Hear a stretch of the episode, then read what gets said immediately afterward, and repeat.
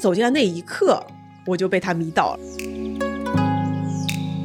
很讽刺的是，原来两个人在一起是因为，呃，彼此都在异国他乡，然后在一起很温暖。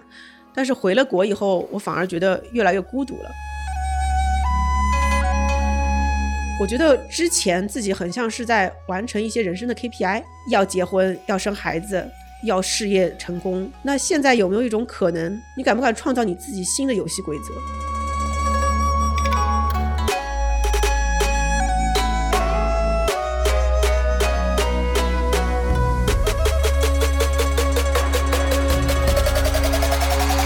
温柔一刀是一档刀法旗下关注新品牌新营销的播客节目。刀法是全球品牌的营销智库，我们的使命是成就中国好品牌，带领走向全世界。做品牌找刀法。如果你是品牌人、营销人、广告人、创业者，并且想在品牌营销领域精进自己，欢迎添加刀法杠二零二二，咨询我们的两万家品牌操盘手俱乐部会员服务。Hello，大家好，欢迎来到温柔一刀。平时温柔一刀呢，其实聊的都是新营销、新消费、新品牌。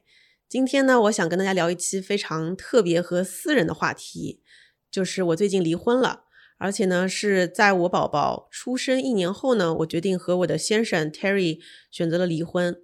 然后我相信，其实很多人有看过我当年做过一个非常有名的视频，叫《如何用营销原理找到真爱》。然后呢，当时的标题叫“科学找男友，爱到九十九”。我现在看起来就打脸啪啪响。然后离婚了以后，其实，呃，我经过很长时间的沉淀思考，呃，其实也难受了很久。但是现在走出来以后呢，我就觉得好像打开了我的第二人生一样。所以今天我其实也邀请到了一个我的好朋友，也是我的 coach 佳莹，一起跟大家分享一下中间我的心路旅程和我的反思。因为其实我刚开始挣扎了很久，要不要去高调的公开。然后很多人也知道我事业其实有一些成就，然后也有自己的公司 IP。然后很多人可能知道说我有一个帅老公，婚姻幸福美满，然后老公帅，儿子可爱。但是呢，作为第二人生的我自己，其实我想要呈现一种真实的状态给大家看看。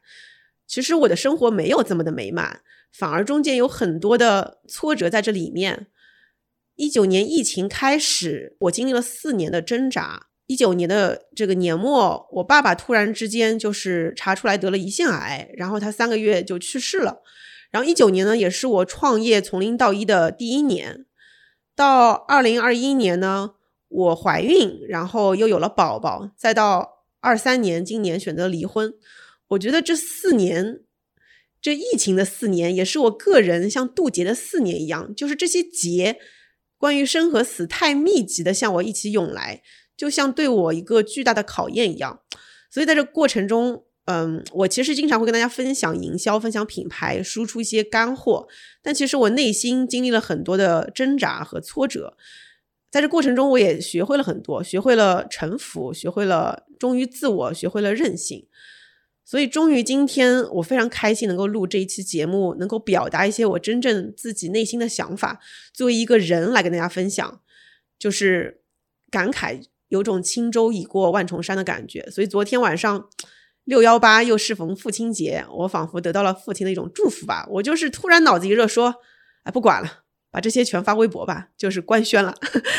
然后，嗯，今天呢就很开心，能够邀请到在我这四年过程中一直陪伴着我，然后帮助我梳理自己，也带住带我走出了许多抑郁或者难受的环境的我的一个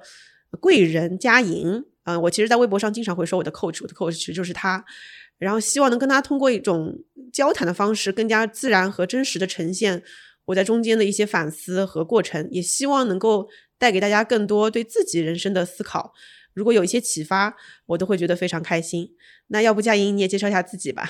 嗯，Hello，大家好，我是佳莹。嗯，很开心又跟大家见面了。那其实我跟刀姐在今年一月份的时候，呃，一起录过一期播客，之后也启发我开启了自己的一个播客，叫进化人生。当我开始酝酝酿我的播客的时候，其实我就很想说，哎，因为我陪刀姐经历过了那一段岁月，就她讲到的一九年到现在，呃，所有的这些 坎坷，我就很想说，哎，什么时候我能跟刀姐一起录一期关于婚姻、关于爱情？但是就是好像他就是一个想呃小火苗在心里想，但是我从来没期望过有一天它会成真，因为 Doris 是一个公众人物，而且这个里面有太多的私密的故事，还有这种焦灼的心事，我其实都不太敢想象说有一天我们会在一个公开的节目上聊这个。那直到有一天 Doris 跟我说：“哎，佳莹，要不咱俩录一期节目是关于这个的？”啊，我那一瞬间其实非常非常感慨于他的。这种完全开放的真实，还有把这些就是放放出来这种勇敢。然后昨天 Doris 在发，就是把这个离婚的消息发到呃微博之后，有一个在关注他的我的客户，就是也是一个创业者，他给我发了一条私信，他说我一直很纳闷，刀姐为什么需要请你做教练三年？说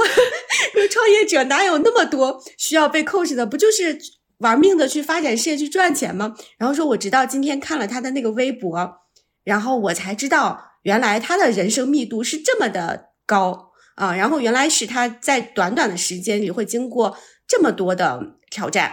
啊！然后他说，真的是不容易。对，对我我觉得其实真的很有意思，就是因为很多人都不会把这些内容公开的呈现出来的。就是我我想分享一下，是因为。我从二零一四年那时候不是就开始写自己的公众号嘛？那时候我叫 Doris 科科，然后我自从写了以后，我才知道表达和分享会有收获这么多。就是一方面，其实很多时候你心里想很多东西，其实你没有机会去系统性的把它。呈现和表达出来，其实在这过程中也会自我梳理很多。第二个呢，是在我表达了以后，你其实会遇见许多跟你能量同频或相同经历的人。就我昨天发了以后，其实有好几个朋友都私下私信告告诉我说，他说没想到你生活还蛮惨的。然后我我想说什么？对呀，难道我看起来很顺利吗？然后他说，其实我也有经历，比如说有一个朋友，他是之前也自己查出来了癌症，然后后来。呃，又走上了离婚。然后另一个朋友呢，说他其实呃，爸爸嗯，就是也得了一些疾病，妈妈得了帕金森。然后还有一个朋友跟我说，他是怎么样呃，其实被投资人骗了，然后后来自己要不停的去赚钱还钱，中间呃也也经历离婚。那我才知道，就是我突然只有一种跟大家都是人和人之间交流。之前因为大家就会觉得啊，你是刀姐，你是说营销的，然后你是有很多资源，都会跟我商务合作，然后所以。我觉得这是一种很真实的人跟人交心的过程，所以我我一直觉得这种这种方式非常好。但是由于这三四年这劫实在太多了，哎呀，我一直没走出来。我觉得我跟佳颖每一次过的时候，佳颖都看到我就是最脆弱、最不行的那一面。我我觉得我也只能给佳颖看。然后现在终于，呃，真的是轻舟已过万重山。我想跟大家讲一讲，其实就是很难，但走过来以后会觉得像一个。就是涅槃重生一样的感觉。嗯，那咱们开始聊这个这一段故事。我很想从你啪啪打脸的 那一篇，就是 科学找男友爱到九十九开始哈。那当时你们是怎么开始这一段感情，然后走进婚姻的？对，哎，我其实一直在想，我一直在反思，就是当年这么相爱的两个人，为什么会今天走到了这样一个地步？其实真的蛮感慨的。然后我我今天在跟佳莹录播课前，早上起来我就。简单写了一写我们中间的这个过程吧，就是因为我其实，在当时的那个视频里面有也有写过，呃，我在原来二零一二年到二零一四年，其实原来在纽约工作，纽约是一个花花世界，在那里有句话叫男男性是永远不会安顿下来的，就是 guys never settle down。然后在那里呢，我其实就是体验体验过了很多种不同的人和会出去约会，那所以。呃，当时我现在回头来看，就是在纽约伤透了心，然后其实就是很想去硅谷，战略性的去硅谷。一方面是我，因为我平时都会分享我职场经历嘛，说我离开 MK 去支付宝，想学互联网。但其实有个真实的原因，就是从我个人角度来说，我觉得硅谷的男女比例更加是男多女少，然后那边又是码农产品经理比较多，比较踏实，更加容易去说找到一个呃。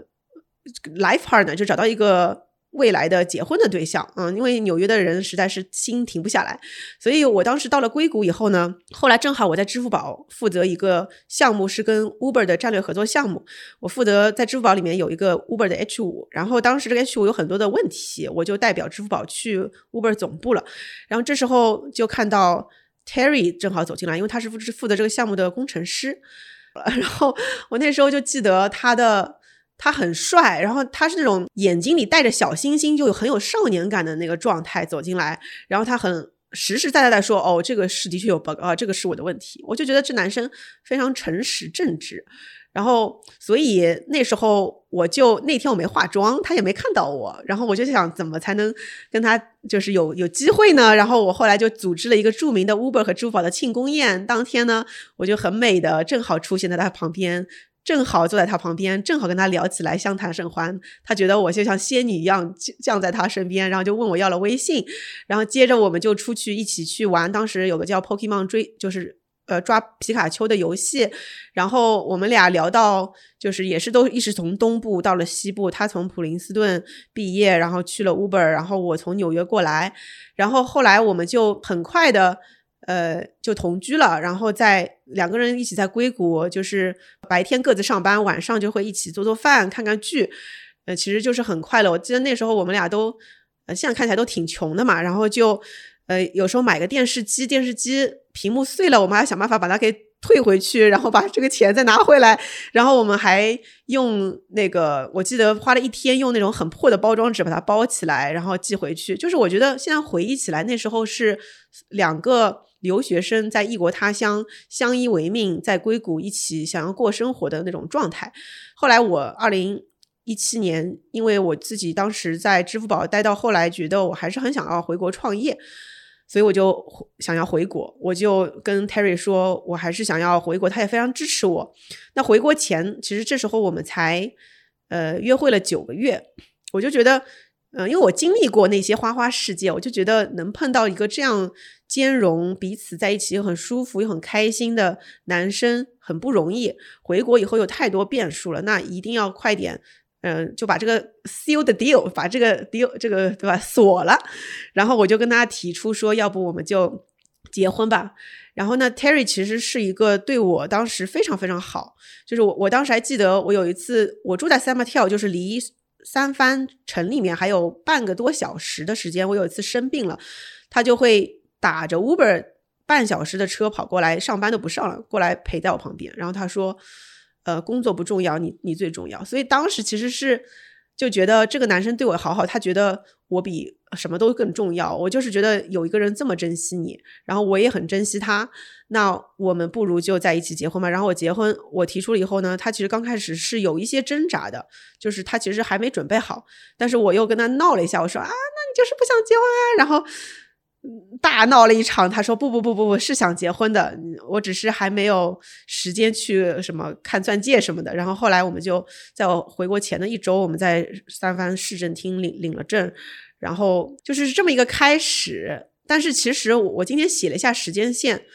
我们一共有这么几段时间经历啊。一个是二零一六年相遇到二零一七年，两个人在加州就是生活，然后很幸福美满，就是两个人异国他乡。然后到了二零一八年到一九年呢，其实就是我先回国，他后来也回国，我们俩在呃国内都加入了创业公司，并且做一个比较重要的角色。所以回国以后，我们俩也进入了，我们在住在北京，我是上海人，他是武汉人，我们都在住在北京，然后我们开始忙起来了，这是第二阶段。然后到了第三阶段呢，其实就是到了二零一九年开始我创业。然后我们到二零一九到二零二一，其实经历了我们彼此都开始进入创业。然后我父亲又突然去世，然后我怀孕，然后但是我爸爸去世后，我又搬到上海，然后变成两地分居这样的一种状态。再到二零二一年、二零二二年，这是第四阶段，就是我的宝宝出生了，然后我的角色其实就变成了原来我可能就是一个 Doris，那我后来变成了一个。妈妈变成了一个妻子，变成了一个女儿，我有了多重身份。嗯，到 Terry 其实 他还是就是说他的身份没有我那么多嘛。再到二零二二年到二零二三年，我嗯，其实 Terry 也碰到了一些事业上的危机，然后他也进入了一种自己很迷茫的状态。到我我们有了宝宝，然后其实很多时候已经负担不过来了很多的压力，然后就开始。进入了一种内耗和最后走向离婚，这样一共五个阶段吧。就是我也可以展开讲，但是我今天很理性的走出来以后，回头看，哎，其实是经历了不少的事情的。然后，对我先说到这里吧。嗯，其实听你讲那一段在美国时候两个人，呃呃相爱，然后到结婚的。故事的时候，我听到依然会有那种很甜蜜、很甜美的感觉。然后 Doris 之前的先生我也认识嘛，确实就是一个那种看看起来温润如玉的少年。然后对，那后来我也经历过你们，其实生完孩子之后没有多久就开始陷入到这种危机里面了。你讲到了更多角色的挑战。那如果现在看起来，你觉得嗯？当时是发生了什么，让这个危机它在本质上会产生呢？我现在其实回头来看，我觉得，啊，我觉得有几个时间点，我我现在清醒了以后回头来看，其实危机早就有了，只是孩子的出生让这件事情更加激化了。有很多人会说，孩子是婚姻的炼金石，我觉得真的是不假。然后我其实记得二零一九年的时候，我见到佳莹的时候，我其实就是整个人状态是不开心的。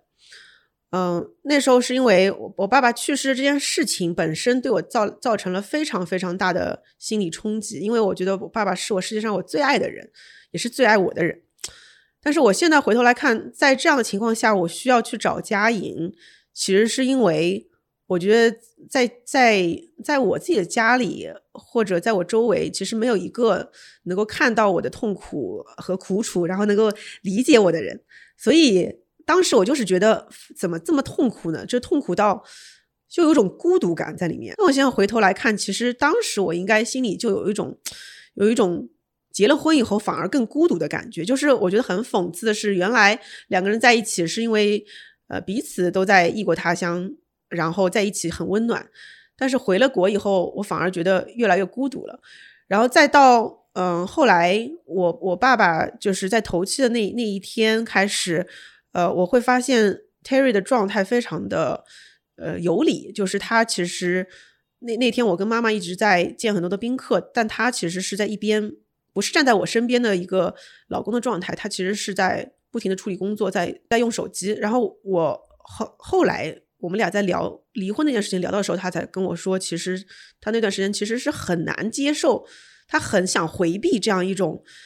这种很难受的状态的，嗯，然后所以我觉得其实从那时候开始，呃，我已经感受到了一种孤独感，嗯嗯，就是你需要支持，而他也其实也不知道怎么去面对这一切，他好像也是被冲击到了，对对对，我觉得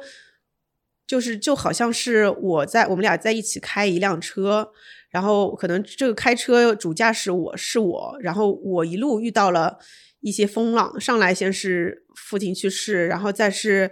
我我突然之间怀孕了，怀孕那时候其实没有说完全的准备好，他更像是在副驾驶上，就他也不知道该怎么办，然后这事儿他也没经历过，我也没经历过，那我自己其实是因为是第一主主角吧，我就是会想办法去，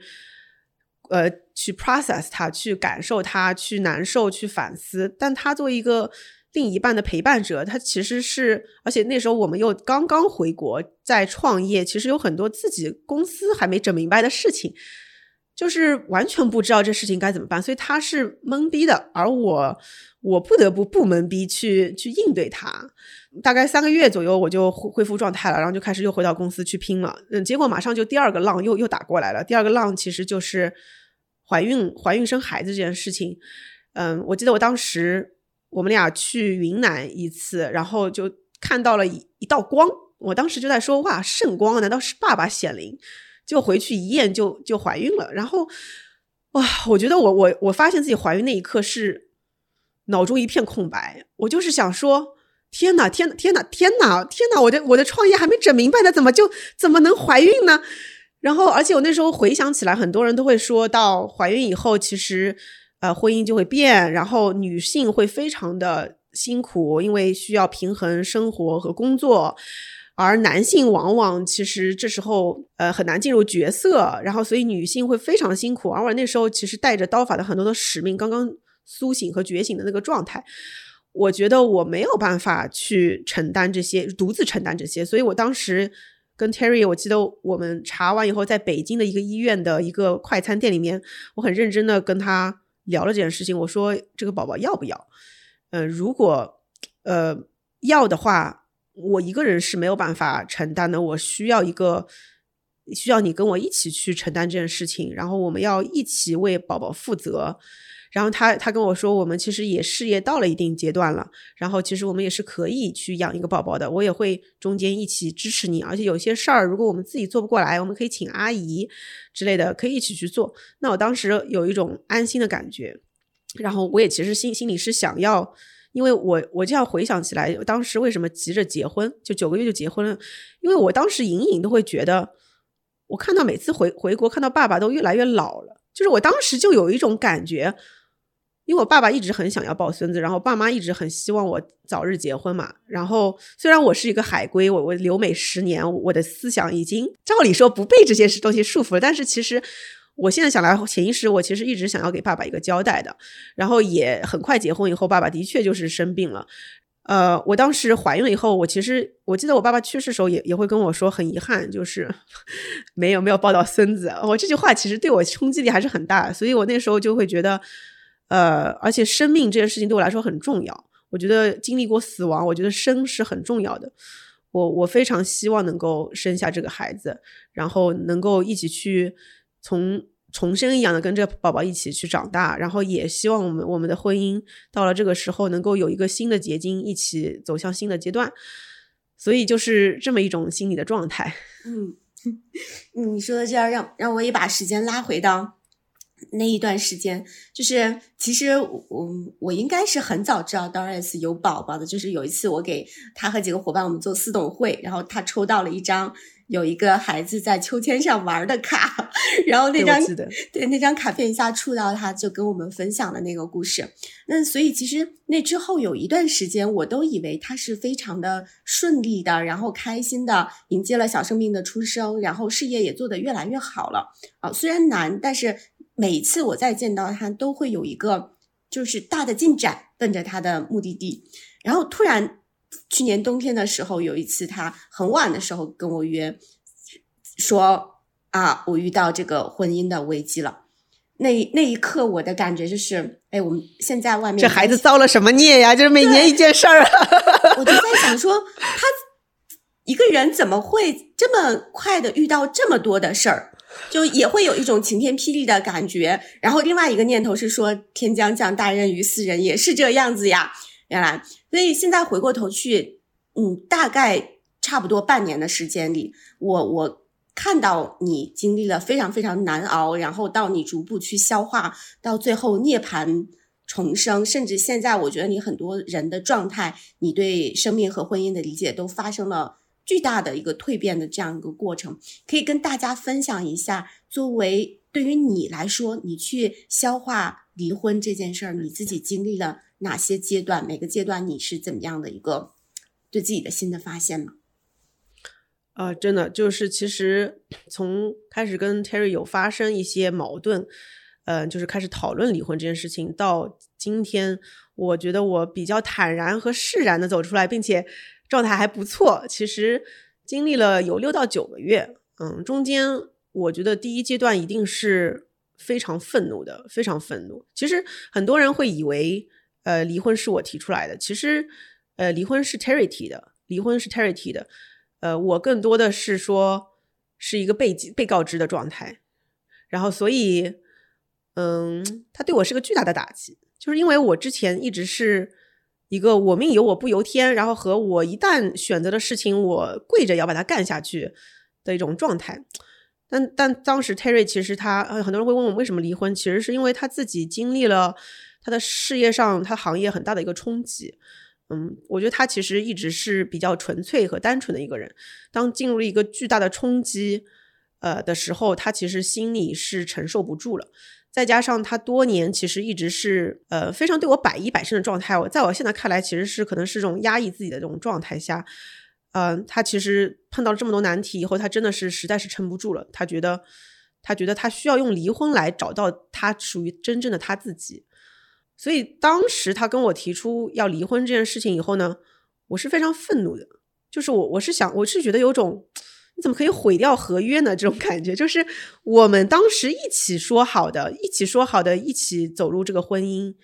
对我来说，承诺 commitment 是个，就真的是无论贫穷富贵还是艰难，你现在碰到问题，我可以帮你一起解决。我我可以一直在那里。但是他就是他就是需要用离婚来，或者说离婚来自我解救。他这个逻辑我就是不能理解。然后，然后其次就是，呃，我非常非常愤怒，是因为我们刚有了宝宝，宝宝才一岁多。我觉得，我觉得你这样的离婚，那对宝宝造成是多大的伤害呢？那你不能影响另一个人的一生啊！这个事情让我非常的愤怒，愤怒到我就是觉得人怎么可以这样呢？你怎么可以这样呢？就是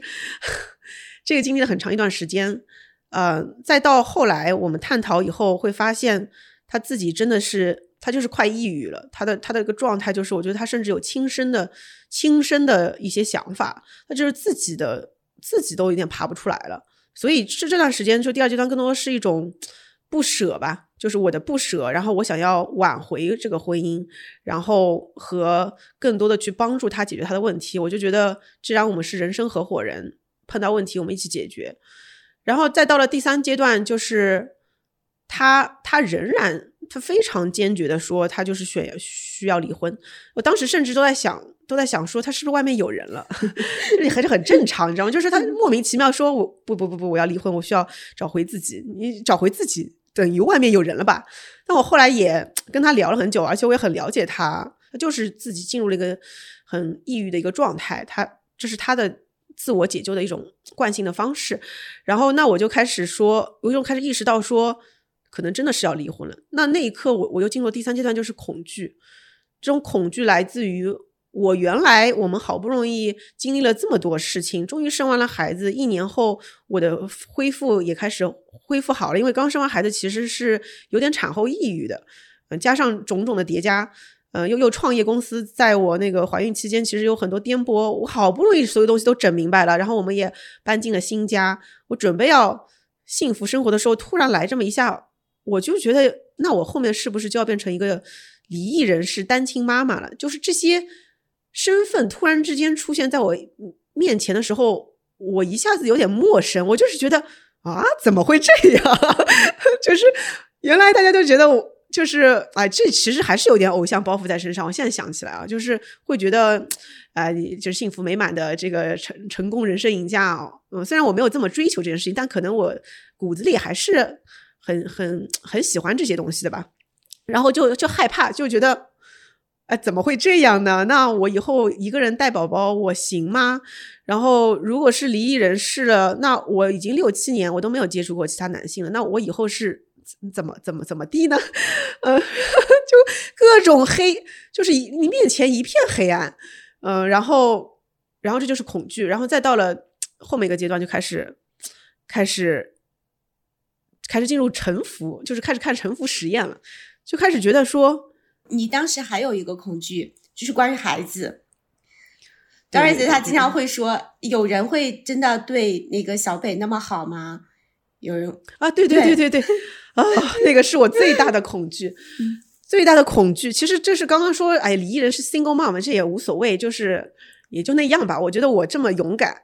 我这么坚强，我一定能一定能搞定的。但是我觉得。但凡涉及到另一个人的人生，我就是觉得内疚感太大了。我觉得那个妈妈愧疚感超大。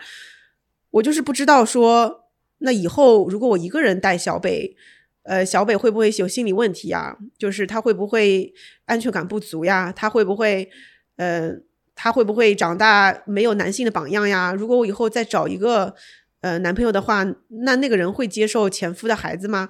唉，我就是觉得你你。你不能毁掉一个孩子呀！就是这个，我就是这个事情让我非常非常的恐惧。恐惧就来自于，嗯，我对宝宝是我之前做了很多的心理准备，就是想要给他最好的。最好的意思是说，一些给他的安全感，让他能够勇敢、敢于去探索自己的人生。然后我对我怀孕怀孕十月，我看了很多的书，结果最后全毁在这时，我就有种，嗯，人生真是不能被我控制啊！就是以前觉得我命由我不由天，现在觉得，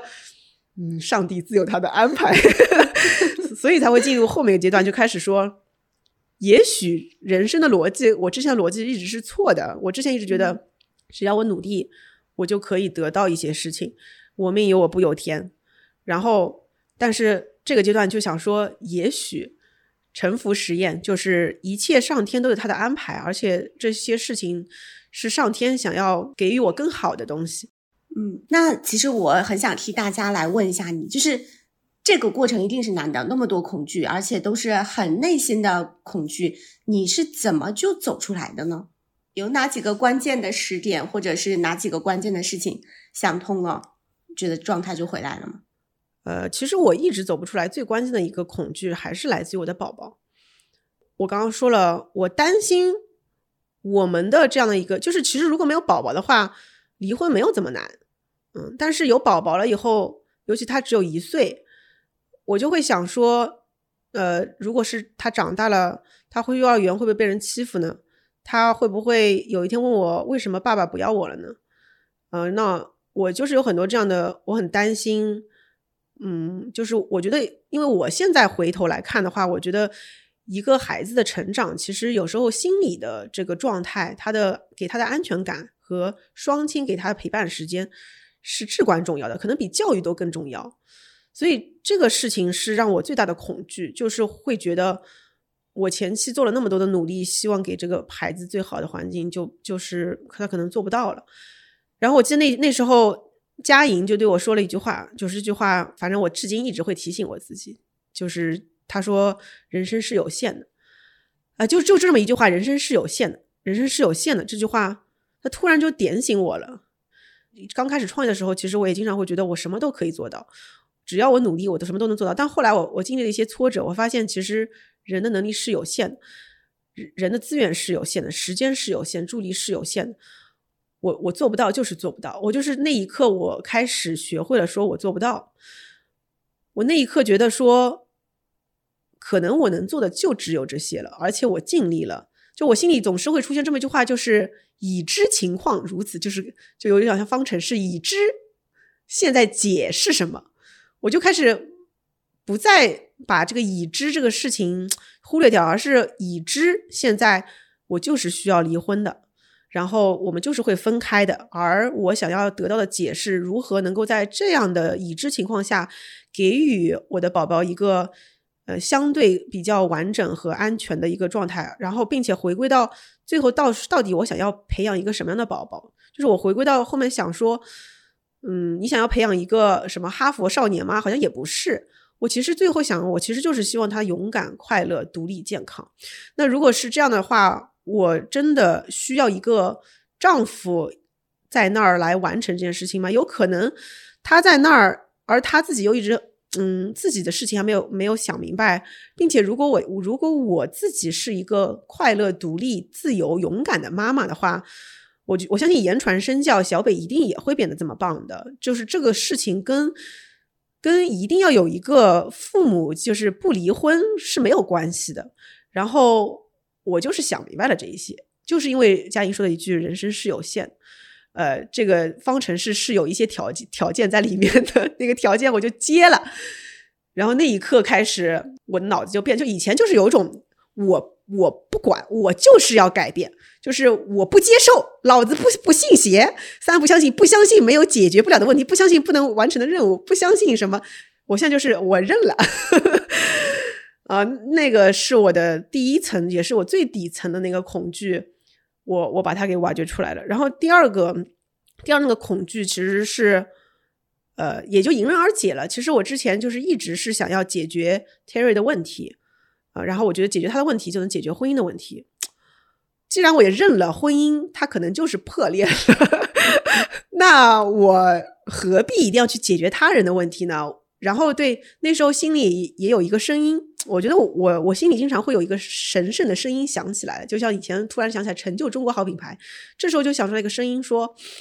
就是如果你这么喜欢解决别人的问题，是不是你本质上是在逃避你自己的人生课题呢？你真的这么闲，就是每天要解决他的难题吗？你自己父亲去世，生孩子是一个一一一岁宝宝，然后还有就是你还有一个公司三十号员工。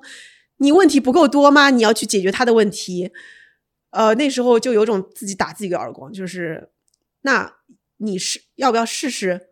就是你把自己的所有的能量全回到自己身上。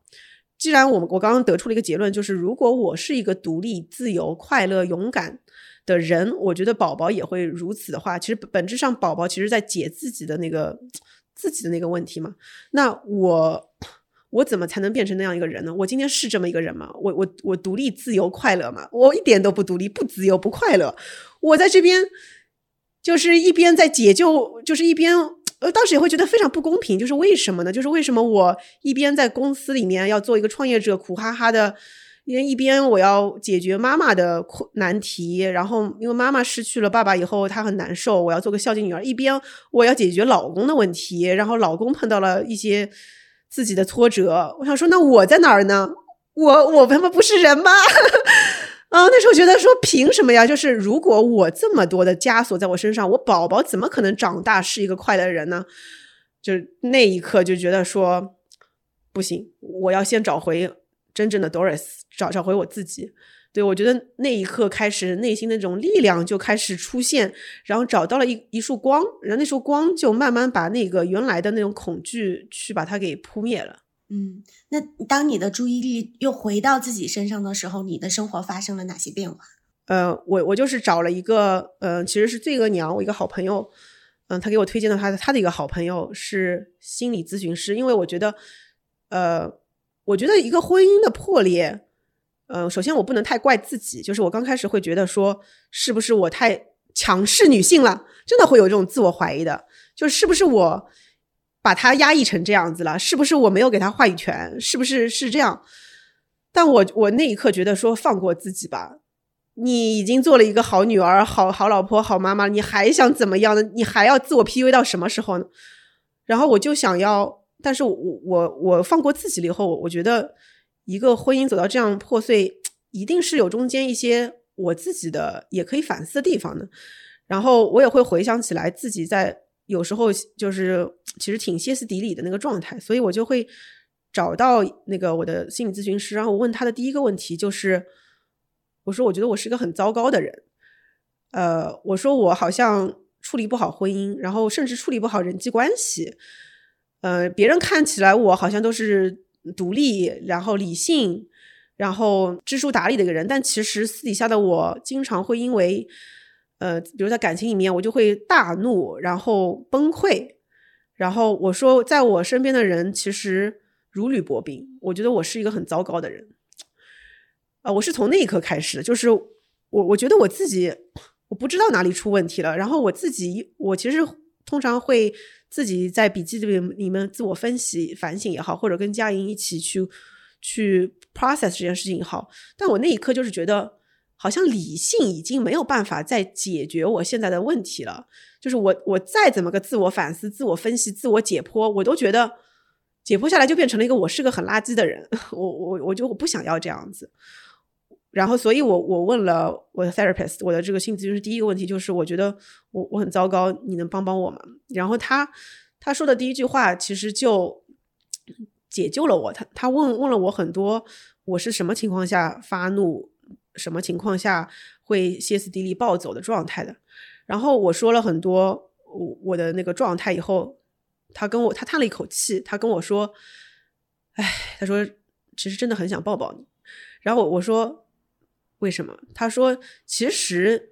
你的这个状态，他说你你你有宝宝，他他也有个宝宝。他说你有没有发现，小北如果他很想喝奶，但是一直没有这个需求，一直没有被满足，或者他在那哭，你一直不理他，他就会哭得更凶。因为宝宝学会了用这种方式来让自己的需求被满足，让因为自己饿嘛。我如果再不哭，再不喝到奶，我就要我就要饿死了。所以这是人的一种本能，就是是会。”大哭，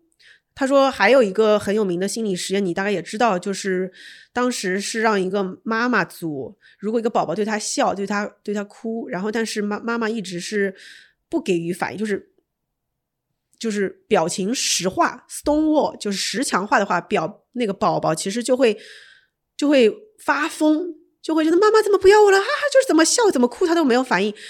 然后他说你就是这个状态，他说你其实就是。太久太久没有被人听到听到你的你的声音了，就是你一直在呼喊。他说你你爸爸去世以后，然后你经历了这么多多的这么多多的事情，包括怀孕中间，很多时候其实我都是一个人去处理，嗯，就是怀孕的过程和生完孩子的很多时候的都是我一个人在家，因为 Terry 都在出差。然后我妈妈其实也在消化我爸爸去世的很多的事情。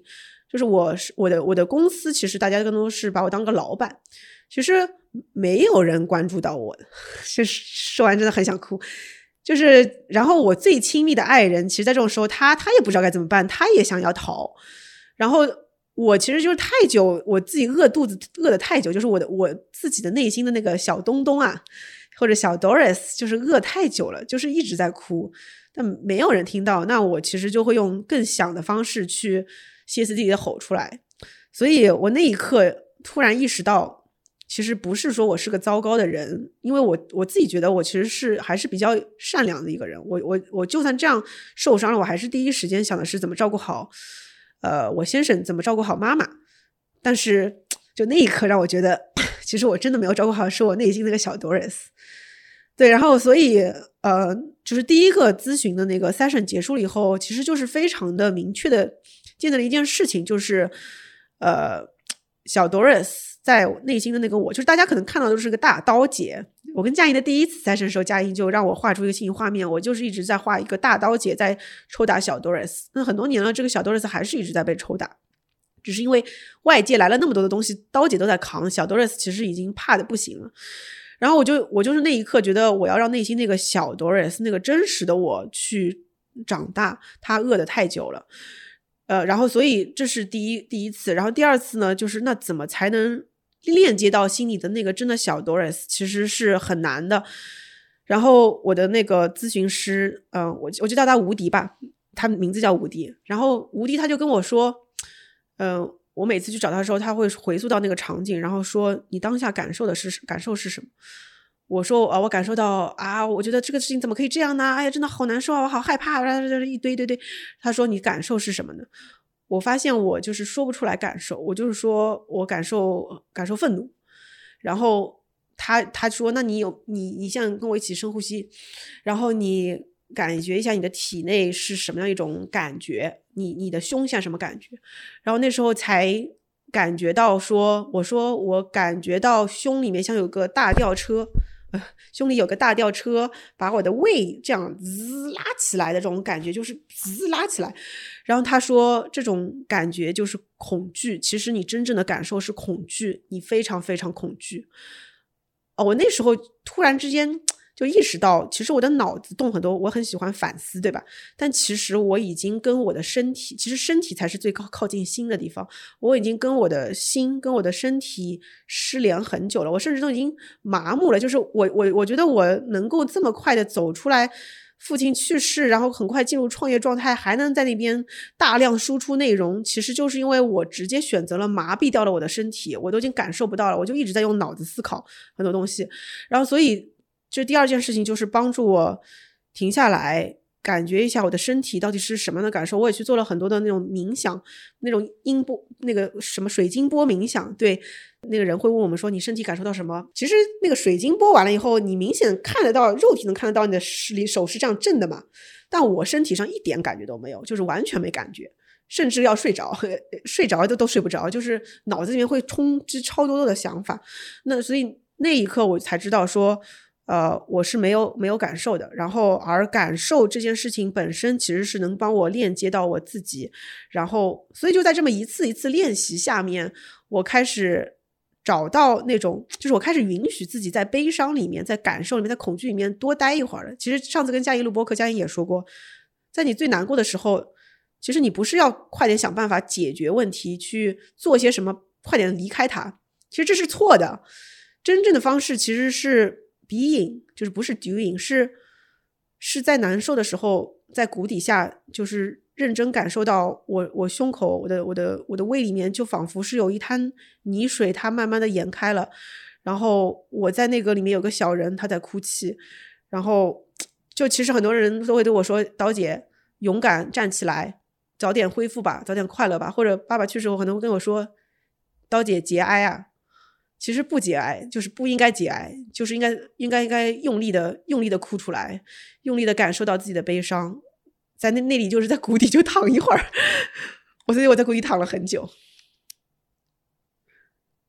嗯，对，然后然后这是我就是开始说，首先知道自己其实是我一直没有被看到、没听到，我一直很饿。然后其次就是开始说，我要学会怎么能够喂养自己，能够吃饱。喂养的第一步就是要能够先跟内心的那个小 Doris 能够链接。然后我慢慢的就看到了，真正的我自己其实根本不是大家想的那样。我真正的自己不是一个大家今天想到我，可能是觉得是一个非常外向的，资源网络很强，很喜欢，因为每周跟一个人对谈，然后非常呃强势。很很能张罗事情的一个女女性，就是大家可能是想到是我是这样，但真实的我链接到了我自己内心的一个小 Doris，其实她是一个非常憨，然后甚至有点呆，然后很内向，特别害羞，就是见到人，我我有时候其实见到人都不知道该说什么，就是特别害羞，然后都不敢正视别人，就是，但是她又又又其实挺有幽默感的，她是一个很活泼的小女孩。我看到了一个这样的自己以后，我就是那一刻，我想说，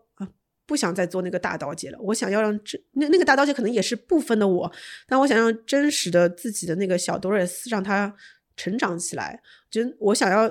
接纳那一部分自己。然后我开始跟吴迪一起讨论很多我的原生家庭，我会发现，其实从从很小的时候，呃，我我爸爸就一直跟我说，虽然我很爱我爸爸，但是回忆起来，我才记起来，爸爸一直对我说。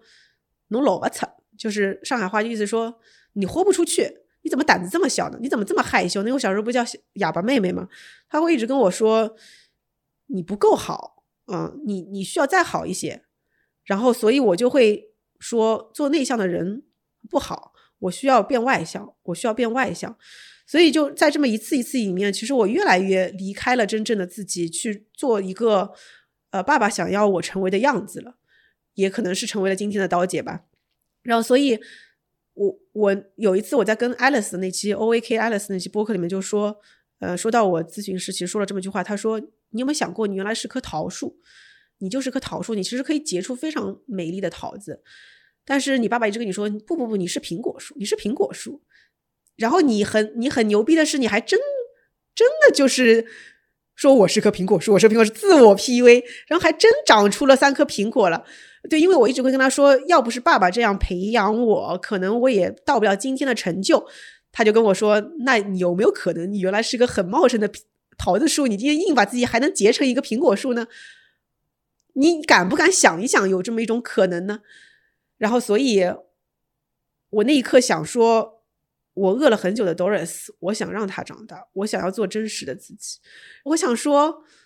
真正的 Doris，你想要的是什么呢？真正的 Doris，你想要的是一个美满的婚姻，有一个帅老公，一个呃一个很有名的 IP，是这个吗？我后来慢慢的。不停跟自己链接感受以后，我发现说，我真的是想要做真实的自己。我之前有很多心里对自己的条条框框，你知道吗？就是之前我觉得我自己连头发都不敢染，我第一件事就是去染了个这个头发，巴黎化染。我之前就是很想要染发，然后但是我老担心说，我作为一个专家的身份，呃，然后如果我演染了一个非主流的发型，会不会大家就觉得我不够专业？然后我之前其实也挺勤俭持家的，我就是会觉得。呃，一个好就是不要太花钱，嗯，还是要打理好很多东西的。后来觉得我爱干啥干啥，就是我喜欢什么我就去做什么。我就是买了，这里挺消费主义的，我就买了一排的口红，啪啪啪啪啪啪一排。然后我想吃什么我就去吃什么，就是我我想对我自己的 Doris 说，你想要什么，我就是会宠你，我会对你好的，请你再信任我一次。嗯，就是这样的一次一次，然后还有就是在感情上面，其实我也走出来了。我我有种觉得说，之前自己很像是在完成一些人生的 KPI，就是有点有种为父母而活的感觉。呃，要结婚，要生孩子，要要事业成功。我现在觉得这些 KPI 多多少少我也都已经完成的差不多了。那现在有没有一种可能，就是我也问自己说，你敢不敢？你敢不敢重新开始你的用 Doris 的人生来说？你敢不敢创造你自己新的游戏规则？就在这个新的游戏规则下，结婚根本不重要，甚至就是爱情可有很多种的形式。我一直是相信这些的，就像有有个我很喜欢的美剧叫《Modern Love》摩登情爱，我觉得人跟人之间的感情不是只有一种叫结婚啊，有很多种方式。然后我也曾经其实刚结婚的时候想过，说人真的是要一夫一妻制嘛？就是，我不是说今天我就不支持一夫一妻制啊，就是有很多的规则，我今天觉得都是我们我们认定就它就该是这样的，但真的是这样吗？就公司就一定要是？嗯，九九六吗？一定要一周五天吗？然后员工一定要全职在公司的吗？不是的，我我这时候就想说，第二人生我要创造所有都是我新的游戏规则、新的体系。呃，公司后面不只是我拈花指尖，我要让公司也创造到一种很平衡的状态，就是有生活，同时也能去创造有价值、有意义的事情。然后，而我自己，我可能也要。就是我，我也在想，我跟 Terry 之间，虽然我们俩离婚，但不代表他不是孩子的爸爸，不代表我们俩之间的羁绊就从此就断了。我们还是可以用一种新的形式，因为其实他还是是一个非常好的人的，是一个非常正直的人，而且他也为家里付出过很多。虽然他就是，嗯，他自己也有一些他的困惑和迷茫，但他在自己困惑迷茫的情况下，他总是会尽力的去。能不能做做到自己就是给家做一些贡献？那我觉得其实我把他当做一个教育合伙人，我们一起去去照顾小北。然后比如说你还是需要在他关键时刻作为爸爸出现。然后比如说在教育上，你还是需要跟我一起去研究，一起需要出钱。嗯，然后那这样的一种形式，以及我跟他说，在你如果你很困难，如果你是需要一个 emergency contact，就是那种发生。危机需要一个打电话的人，我我永远是你的那个 emergency contact。我觉得这就是，但是同时我们也可以有自己独立的人生，就是他可以他可以做他自己想做的事情，他可以去硅谷，他可以去哪里，而我也可以从此以后做我想做的事情，甚至我也可以重新打开我的约会生活，去见新的人。我觉得那一刻开始，我觉得那些条条框框。我都开始把它抛弃了，我就是真正的理解了什么叫独立女性，就是独立、自由、坚强的女性，不是说苦哈哈的说，哎呀，老公不行，那我来多帮帮忙，我既要在外面做个事业女性，在家里又要做个好妻子、好妈妈，而是我觉得真正的独立、自由在于说，我内心很强大，我知道我自己要什么，然后我建立我自己的规则体系，然后我突然觉得那种人生好灿烂啊，好快乐啊。其实你是活出了这个状态，而且我觉得你刚才这一段解答了我的一个内心的疑惑。那个内心的疑惑就是，其实你知道吗？你整个人的、你的形象、你的状态，拍出来照片都不一样了。我以前是非常明显的看到啊，如果你们去对比 Doris 的照片，或者你见过他本人，他以前就确实是那个就是小 Doris，憨憨的，然后极其聪明。就是很巧妙的融合了聪明、憨和好可爱、好笑的那那三个元素。但当他经历完这个离婚的挑战之后，他的照片突然变得那种充满了女人味儿。就是你看到照片，你就觉得哦，这个女人好有魅力，她好女人。但是在那个女人味儿背后，就是你又会看到她的侧颜是非常的坚定，然后锐利，就很很巧妙的融合了女人的柔美，呃和有力量。我以前一直是发现这个现象，但我没有找到那些内在的原因。就刚你在描述这一段的时候，我觉得可能有三个原因让这一切它在外化上显示出来。第一个就是你去冲破了自己原本的那些条条框框，原本关于什么是成功的人，什么是好的婚姻、好的家庭，呃，父母的期待你成为苹果树，然后对你，你真的把自己的那个内在的桃树长回来了。而且你非常的相信，说我做个桃树也挺好的，这是很像是一个自己的内在的重新活回来的过程。我觉得第二个特别重要的是，在你描述那一段里，我会感受到一种阴性力量和阳性力量的融合。以前的那个你很像，包括很多创业的女性，甚至职场的女性，我们都太多的去活那个阳性力量了。那阳性力量就是我得努力，我得拼，我得成功，我得证明自己。然后为此用尽了全身的力气，但是当你说我宠爱我的那个小 Doris，我就是给他去买买口红，嗯，然后我就是在谷底里趴一趴，那其实是一种阴性的力量，就是我我是接纳自己的如其所是的，然后我也允许他出来，然后我是这么爱我自己，哎，这个时候那种阴性的力量生发出来，所以好像你那个女人味自然而然的就出来了。它也许是跟就是跟感情有关，也许其实真的就是你自己的那个力量出来。然后，其实我真的觉得最美的人就是阴性的能量和阳性的能量同时在身上，那种雌雄同体的魅力简直是无敌了。而你说的那种辽阔的感觉，我正是因为就是你你见了自己。然后你重新活了一遍自己。当你后来描述到 Terry 跟你们之间的啊一起对亲子的关系的时候，其实我听到的是很多的理解、接纳，然后还有爱。嗯，就是这样的人生真的是好有魅力呀。对，就会觉得呃下半辈子还挺值得去活一活的。其实就是原来你你就是有种一眼已经望到头了。我觉得我之前的能量都有一种被。被封印的感觉，我我会觉得说，你看我后面就是相夫教子，可能，哎，苦哈哈的创业，就这种感觉。现在有一种天空任鸟飞的这种感觉，就是 我回到了一种这些东西都是我自己选择的，然后没有什么规则。我我觉得这中间还有一个很我一个很大很大的一个转变，嗯，是我这两天才意识到的。其实我之前。还有一个很大的一个，我就是说问题吧，就是我我想要的太多了，我想要真的很多，我的欲望，我的我的我的欲望其实是写在脸上的。你归根到底，我觉得离婚这件事情其实就是一个取舍。其实我有一次跟小红姐聊过这个事情的，我是没有什么生活和工作，呃，work life balance，你只有取舍，你只有选择和放弃。我之前就是说。我既想要工作事业，又想要孩子，又想要一个这个事业还不错、会赚钱的老公，又帅的老公，然后又想要家庭幸福美满啊，什么都想要，嗯，就是很不幸的，就是这是不可能的。我现在的我更多的是说，我敢于放弃了，就是因为我之前有一种对吧，我我们以我不由天，而这些东西也许呃，保想要、保看见、保得到，都是可以得到的。只是我需要平衡分配好而已，但现在的这种放弃的那种心态啊，就是所谓的放弃是放下和臣服，就是放下一些执念的，就是敢于做减法的真真正的内核是真的是看清自己价值观，知道什么东西我可以去放下了。然后还有就是就是我也想明白了，我为什么要做内容，就是我我不不在意这个流量本身，但是我在意的是。像我们今天做这期内容，我们真正想表达的其实是一个女性的蜕变和做真实的自我，其实自有万钧之力这件事情。我想用我自己的人生体验告诉大家：敢于做真实的自己，敢于去打破一些常规。但是我觉得，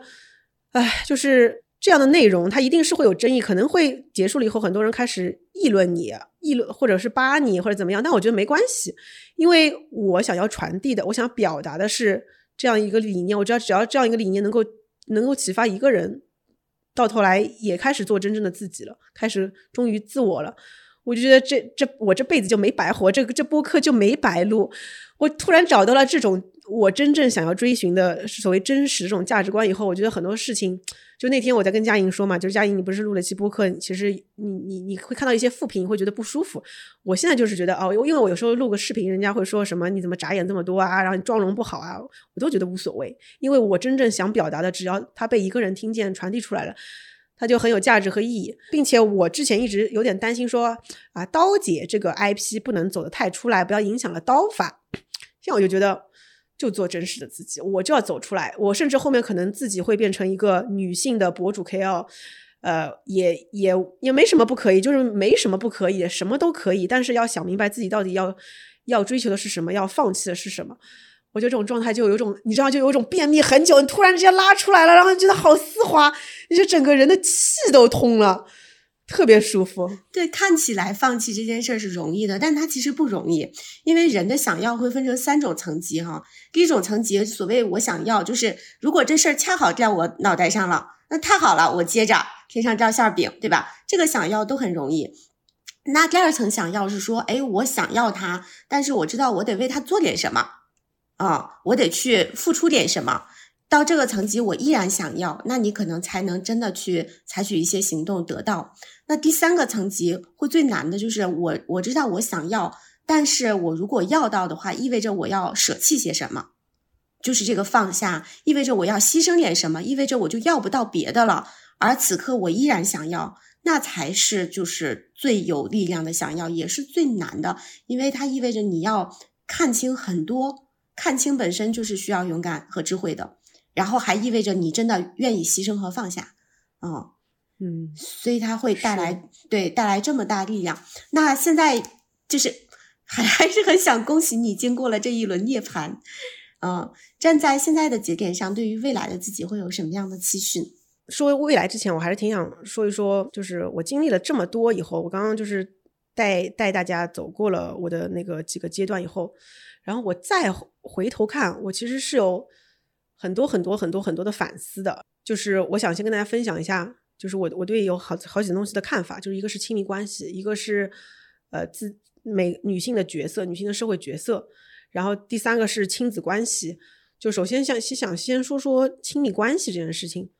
我其实一点都不后悔当时结婚了，而且我其实非常感激在这六七年，其实是我非常艰难这几年，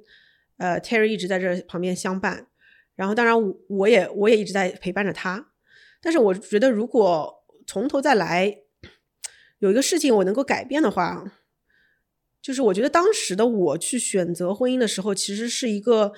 已经看过花花世界后做的一个坚定的选择，但是我回头来看，我觉得可能对 Terry 来说，他当时正好是毕业以后工作不久，在硅谷一个比较无聊和枯燥地方碰到了一个觉得挺不错的女生，然后而这个女生又强烈要求结婚，他不太想去。有这个冲突的情况下选择的一次婚姻，那从这开始的两个人的信念感其实就不在一个基础上的时候，嗯，还是尽可能不要走入婚姻。但是我觉得这个事情也很像创业，对吧？如果你真的都很想清了，想想清楚了，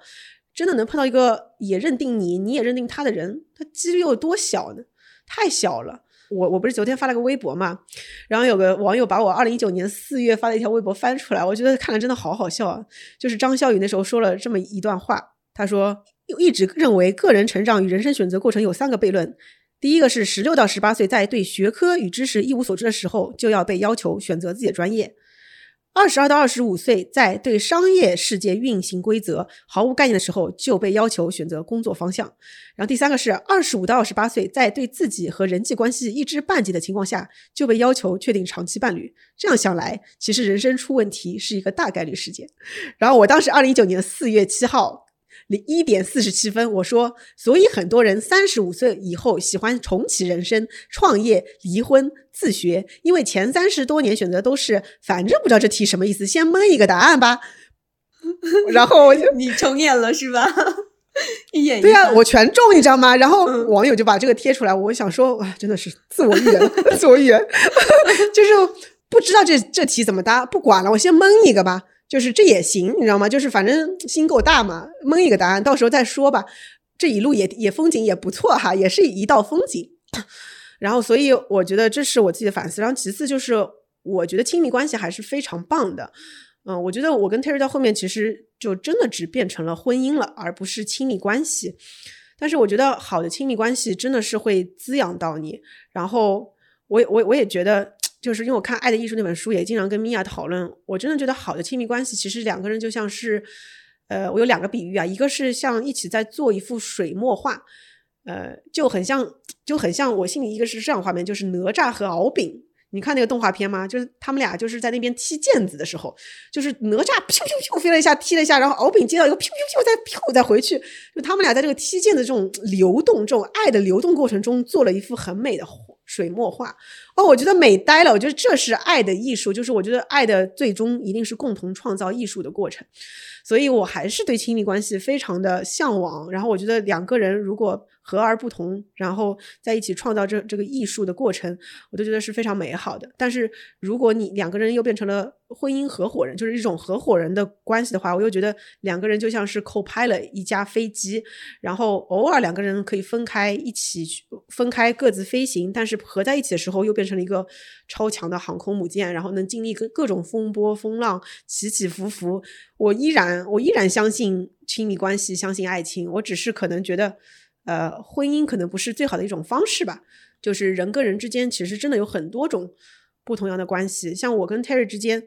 呃，下这周这周四是小北的二两岁生日，然后我还组织了一个生日的晚宴，然后 Terry 也会一起来，我们还是会一起出现在公共场合。但是这一次，我们也会告诉小北，就是。呃，爸爸妈妈虽然分开了，但是爸爸爱你，妈妈也爱你。我们分开了，但是我们一直会爱你的。然后我们也是教育合伙人的状态，而且我们彼此是之前的感情，其实作为我们最深厚的一种友谊的基础，我们仍然是。心中有彼此，因为毕竟我们其实是没有做什么对不起对方的事情，只是我们为了选择了更爱自己，找到自己的选择。因为他现在接下来可能也想要去，比如说美国这样的一些地方去。我更喜欢的是消费，适合上海。那我们只是飞向了各自不同的地方，但其实还是可以一起给宝宝很多的爱的。我也跟他说，你需要就是定期呃给小北呃 FaceTime，就是这个。视频时间，然后重大场合出现，然后我也会尽力的让宝宝感受到父爱母爱其实都在，包括我未来的话，我也会开始我的约会生活。呃，我其实觉得我非常兴奋，因为我我觉得我已经之前在婚姻里面已经忘记约会是什么一种感觉，但我我记得我以前在纽约约会，每次约会都是一种探索一个新的人的人生，他的生活体验，感受他的喜怒哀乐的一种状态。我其实觉得是非常美好的。啊，所以我觉得就是一定是结婚或者不结婚都可能，或者两个人可能是一种嗯 soul mate 的形式在一起啊。我我我就觉得爱有很多种形式，就跟摩登情爱一样。所以这个是我对亲密关系的思考。我不知道佳音你在这方面有没有一些想法？嗯，你说那个水墨画的时候，我特别有感觉。然后因为我属于刚结婚嘛，我我我们还在创作那个水墨画的过程，但是我我觉得。当我们把这个爱理解为它是多元的，它是不同种类的，两个人之间的爱不是一种捆绑，而是我们彼此更更好的爱自己、爱对方和爱世界的方式的时候，用什么的形式组合，我觉得已经不重要了。我觉得那个其实才是回到爱的本质。我你跟 Tara 现在换了一种身份。但那个爱是在的，而且穿越到这么多可能陷入到世俗谁对谁错那个过程中，从那走出来，然后依然能够以这样的姿态爱彼此，反而我觉得这个好像更增加了一种岁月的魅力，增加了一种人的理解力的魅力啊！这种爱让我反而觉得更宽广啊！所以无论如何，爱是个好东西。对，呃，我这边也有很有意思，就是很很多人会问我说，那他走出他自己的现在困境以后，你们会不会会复合？呃，佳音也问过我这样的问题，我这边就是想说一个我现在的我现在的想法，就是可能我以后也会变嘛。在这个过程中，其实我走出来的一个关键点就在于，我不再执着于我们俩一定要在一起这件事情了，这是第一点。第二点就是我开始回归到我到底想要一个什么样的亲密关系，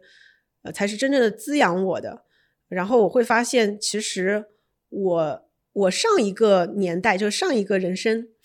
当时是想要找到一个亲密关系，更多是说能够带给爸妈看，能够带给大家 presentable，能带出来的，然后事业又比较能跟我形成呃 CP 感的，就是一个合伙人。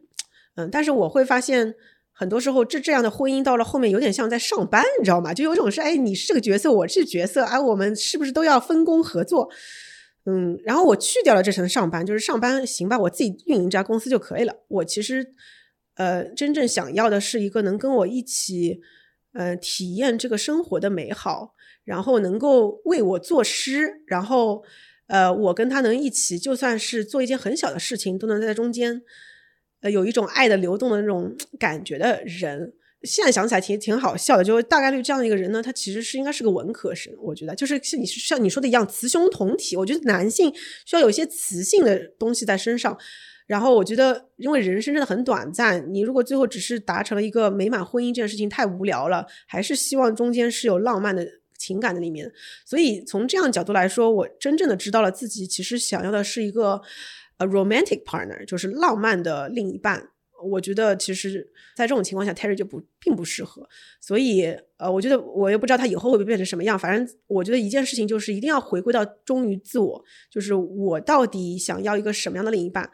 以及我有时候也在，我也跟他说，我觉得人可能另一半有很多个很多个另一半啊，就是那他可能是我的教育合伙人，那我可能还有个 romantic partner，谁知道还会不会有其他 partner 呢？You never know。所以我觉得这件事情我也比较超前吧。嗯，你这对我倒是个好提醒，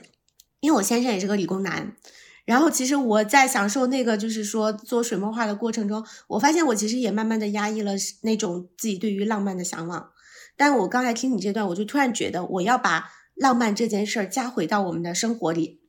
你就一定要去安排那种浪漫的呃时刻、浪漫的活动，对，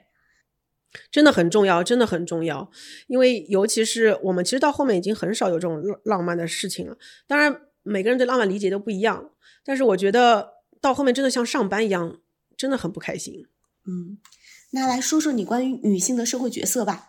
自从做了妈妈，然后并且进入了新的角色，然后离婚这件事情，整个来说让我看到了就这个社会规则上的很多的不公平吧。我我其实觉得它不是一个个体现象，因为我跟周围的一些姐妹也都聊完，其实有些现象比较普遍，就是现在大家的。要求是这样，就是首先在事业上，大家会觉得女性需要跟男性一样，或者是比，或者有时候你真的是要证明你比男性更强，你可能才能跟他被一样的对待，这很不公平。然后其次呢，就是回到家以后，其实很多时候大家还是有一个传统男性女性角色定位的这样的一个观念在这里面，男性是一个提供者，女性是养育者。那在这种情况下。又变成了女性是要做好母职这个角色的，呃，在我的 case 里面其实也是这样，就是嗯，Terry 后后来就是他很很多时候其实是不在家的，呃，然后他他虽然没有要求我做这些，但他其实潜意识里面就是觉得说他是要出去打猎的，我是要在家里摘果子，那我也要打猎的呀。他他会跟我说，他其实一直想要擦掉这样的刻板印象，但是其实还是会有，所以我就觉得。那你你到底要我们女人怎么样呢？对吧？你又要像男人一样更强，然后你在家里还要做好一个母职角色，我其实觉得是非常非常不不不公平。而很多女性拧巴的核心其实都来自于此，而且在这过程中还会有更多的人 PUA 你，就是比如说，呃，真的是这样子，就是爸爸做了点什么事儿，哎呀。公公婆婆、爷爷奶奶、爸爸爸妈妈都会说：“哎呀，爸爸好棒啊，怎么样怎么样的？”妈妈做点事儿，好像就是好像就是这是理所应当的，啊，这这是凭什么呢？钱我也赚了呀，就是然后所以，嗯，在这过程中，而且我觉得女性会更多的角色更多，就是你看我在里面，我是妈妈，我是妻子，我是女儿，但我觉得在在这个过程中，男性往往他的角色其实是比较单一的。啊，当然我也有见到有几个男生，他们其实是非常负责任，其实很早就是在怀孕的时候就会去想说孩子我要怎么带，我当中分配什么角色，我也要留出时间来。但是真的是少数中的少数了，嗯，然后男生往往是更多的专注是在自己的事业上，而且他们也是被社会给洗脑说男性一定要在。事业上做出成绩来，才能证明你是个男人。呃，然后他们在家庭上的付出并不被社会认可，呃，所以种种这样因素下面，就是让男性也被就是被这个推着走，是说我要去事业上证明自己，我是个男人。但是在家里，女性就是要这样的一个角色。但现在女性其实已经如此的独立坚强，那这样的情况下，呃，我我其实就是觉得，呃，我想要呼吁的是。女性真的要回归自己，我非常想要呼吁女性不要自我 PUA，找到自己，并且也呼吁更多男性，呃，去敢于做雌雄同体的这个存在，去负担更多，呃，家庭的身份和责任在这里面。嗯，好呀，那感觉其实你经历了这个离婚的这个事情之后，反而人生上了一个新的跑道，新的起点上。嗯。那面向未来，你你叫弃父留子吗？对呀。然后我这里要说一句，我那天在小红书上看到一句话，觉得非常有道理。因为那之前不是恐惧嘛，就是我跟佳音也说过，恐惧就是觉得说啊，我之前老觉得他是我的一个安全网。回到家，他因为他就是非常支持我，然后他也他什么东西都会说好的。呃，什么都支持我，然后就会觉得会不会他走了以后，那我的生活就没法继续了，我是不是很多东西就没法做到了？但后来看到小红书上面一句话，我觉得说的非常对，他说总觉得需要一个这样的人为你撑伞，但他走后发现这个世界根本没有下雨，我觉得太精辟了，就是这样子的。走了以后会发现，不但说世界没有下雨，而且其实你的能量是守恒的，一个能量走了以后，会有很多个能量回来。我现在朋友都回来了。我的魅力也回来了，就都回来，就之前全堵住了，全全堵在那儿。嗯，我不知道，就是在听我们播客的你是在这个过程中感受到的是什么样的能量？那我在跟刀姐一起录这一期的时候，我感受的是一种非常真实的，然后底层的那种爱和勇气的流动。我觉得人生中其实确实你可能会遇到各种各样的坎坎坷坷，但这当你在遇到坎坎坷坷里面。不是缩在那个壳里，而是你勇敢的去体验，勇敢的去感受这种流动的时候，它自然而然会把你那个生命的大河变得更加的辽阔。我觉得这也是为什么我们俩会想要录这期播客，然后把刀姐这么丰盛的人生的体验整理出来给到大家的。也希望我们都能够一起携手去创造一些更加辽阔和更加有美好体验的人生。嗯，好吧，嗯，谢谢佳莹。也谢谢你这几年的陪伴，希望后面大家可以，就是我觉得，呃，我最后想讲几句啊，因为从我二零一四年开始写公众号开始到今天二零二三年，其实有很多我的读者是从一四年陪伴我至今的，然后看着我，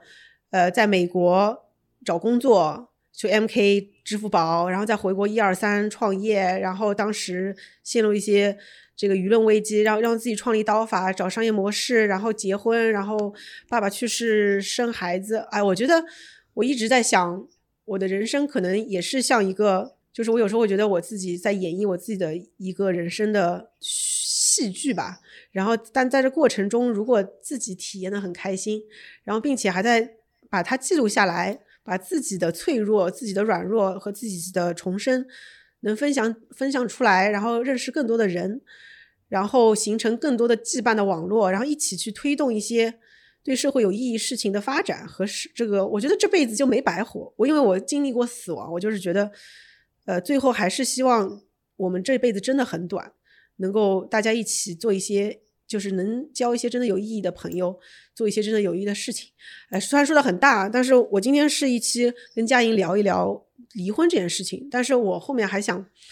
想说，把我这几年所有的这个从，因为有些人可能听过我几期播客，聊的是我创业方面的一些感悟。今天你可能听到的是我个人感情的解感感悟。最后想把它形成一个体，就是我觉得人生的种种丰富的体验，每一步都算数，最后会形成我们真正的价值观，而那个价值观的初心才会推动真正的呃一些呼吁和主张。因为我觉得要人要碰到一些弊才能呈现出真的自己嘛，所以哎，最后就想说一说，这是我的感想，也非常感谢大家一直陪伴，呃，和见证我的一路的跌宕起伏吧。赶紧把你的另外一个系列出来，好期待。嗯，好吧，好的，谢谢。那我们就对一起跟大家说再见啦，拜拜，拜拜。